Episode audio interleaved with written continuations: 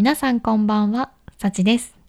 旅暮らしを目指すラジオ、今回もお届けしていきたいと思います。このラジオでは、26歳空港勤務をしている私が、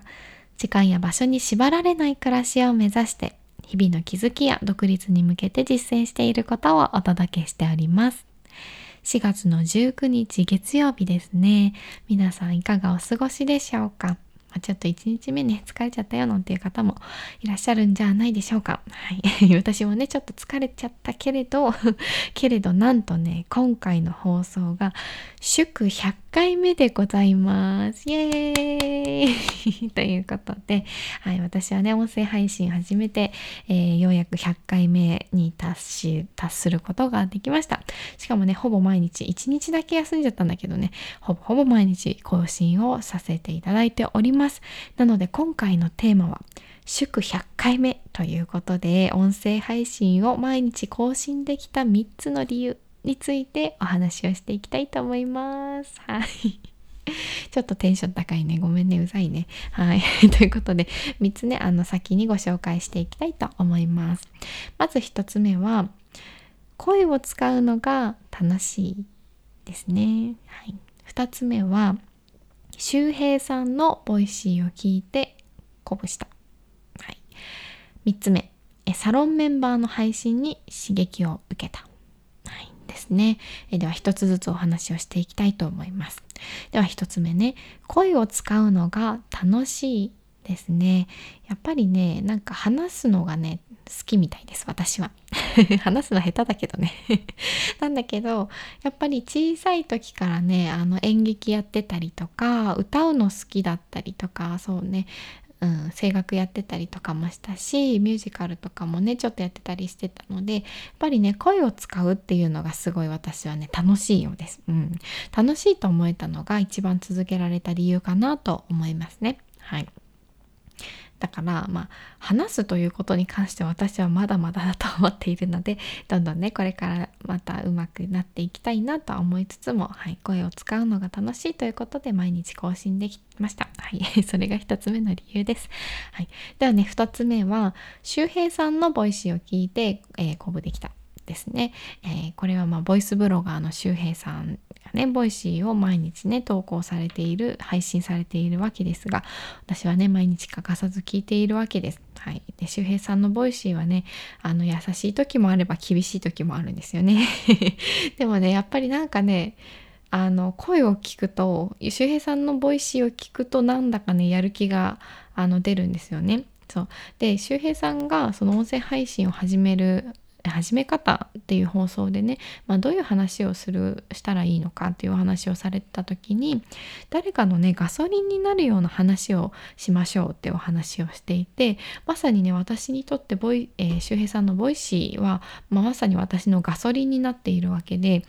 なんかねすごくやっぱ私も疲れちゃって今日は何もしたくないなって思う日もあるんですよ。あります。はい。だけど、もうそういう時はね、もうただただ Voicy を聞く。そう、ただただボイシーを聞くと、よし、やるぞってね、こう、なぜかね、あの、やる気がね、あの、メラメラとこう出てくるんですよ。はい。なのでね、そういう自分を鼓舞できるものに出会えたっていうのも、まあ、毎日更新できた理由かなと思っております。本当にね、毎日ありがたく配信を聞かせていただいております。はい。私もね、いずれはその、どなたかのガソリンになれるような放送をね、お届けしていきたいと思っておりますので、これからもね、よろしくお願いします。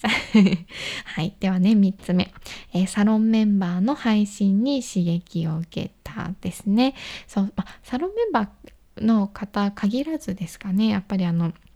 日々、えー、毎日 SNS とかね発信活動を頑張っている方であのスタンド FM とかをね毎日配信されている方の放送を、ま、私もね何人かの方聞かせていただいてるんですけどそういう方の配信を聞くとねあやっぱり自分もね頑張らなきゃなっていう刺激になるわけですね。そう。でもそのきっかけになったのはやっぱりそういう他の方の配信を聞くきっかけになったのはポッドキャストラボに入ったからかなと思っております。そう周平さんがねあのオーナーをされている P ラボポッドキャストラボに入会したからだなと思っております。そういうメンバーの方にも出会えたのがすごい大きな理由かなと思っております。やっぱりこうピーラボ内でも皆さんがこうポッドキャストをね配信あの鬼のなんだっけポッドキャスト？鬼のポッドキャストだっけ？ちょっと忘れちゃった。あそうポッドキャストの鬼ね。っていうあの Discord の、ね、中に皆さんが配信したものがこう随時こう更新されていくんですよね。そうそれを見るとあ皆さんこんなに配信している。私もやらなきゃとか思ったりするし他の方のねあの聞くきっかけにもなってあこういうこの方のこういう話し方すごいあの参勉強になるなとかあこういうふうにすればいいんだなっていう、ね、学びにもなるので、うん、ポッドキャストラボに入ってそういうメンバーの方の配信を、えー、聞く触れるっていうこともすごいね毎日更新できた、えー、すごい大きな理由だなと思っております。はい、なのでねもしあの皆さんの中で、まあ、音声配信ではなくても何かね毎日続けていきたいなって思った方はまあ、まずはま自分が楽しいかって思えるのもすごい大切だけど一緒に頑張れる仲間がいるかっていうのもすごい大切なのかなと思います。やっぱりそうやってねお互い刺激をし合って高め合える、まあ、私はまだまだまだそんな刺激を与えられる側ではないんですがあのそうやってね刺激をもらえるっていう場に自分から踏み込むというのもすごい大切なんじゃないかなというのをね、え、改めて思いました。はい、なのでね、まあまだまだ100回ですが、これをね、200回、300回、1000回ね、私はどんどん続けていきたいと思いますので、皆さんもね、あの、まあ、あの聞いていただけると とても嬉しいなと思います。はい。ではね、今回は、えー、短い放送ではありますが、私が音声配信を毎日更新できた3つの理由について、えー、ご紹介させていただきました。1つ目は、声を使うのが楽しいから。2つ目は周平さんの Voicy を聞いて鼓舞できたから。3つは、3つ目はサロンメンバーの配信に刺激を受けたから。でした。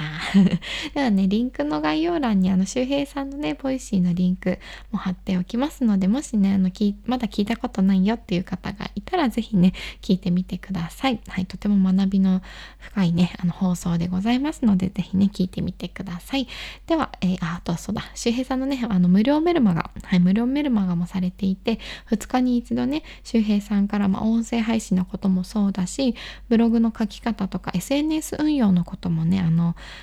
メール講座、えー、無料で受けることができますのでこちらのリンクも貼っておくのでもしね興味があちょっと見てみたいなっていう方がいたらあのぜひサクッと登録してみてください。では本日の放送は以上となります。皆様お疲れ様でした。